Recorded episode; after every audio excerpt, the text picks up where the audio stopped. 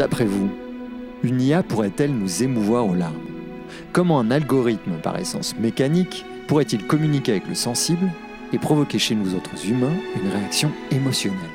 En faisant comme le professeur Hobby dans le film de Steven Spielberg, AI, intelligence artificielle ce dernier attribuant à l'un de ses robots à l'apparence humaine la dernière fonction qui leur manquait, l'amour. Dans un avenir lointain, à une époque de machines intelligentes, c'est le premier enfant robot programmé pour aimer et vivre au sein d'une famille. Sans se projeter dans un futur aussi lointain et improbable, le film Heure de Spike Jones répond à notre question de manière beaucoup plus réaliste. Dans le film, Theodore Twombly, interprété par l'excellent Joaquin Phoenix, va tomber fou amoureux d'un nouveau système d'exploitation, l'OS One, auquel Scarlett Johansson prête sa voix.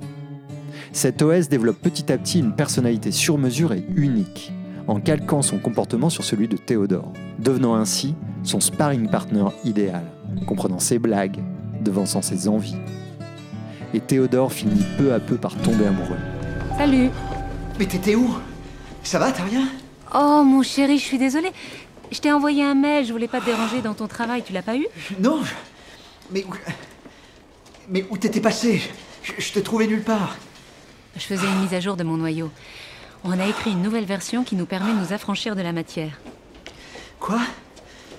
Qui ça Je fais ça avec un groupe d'OS.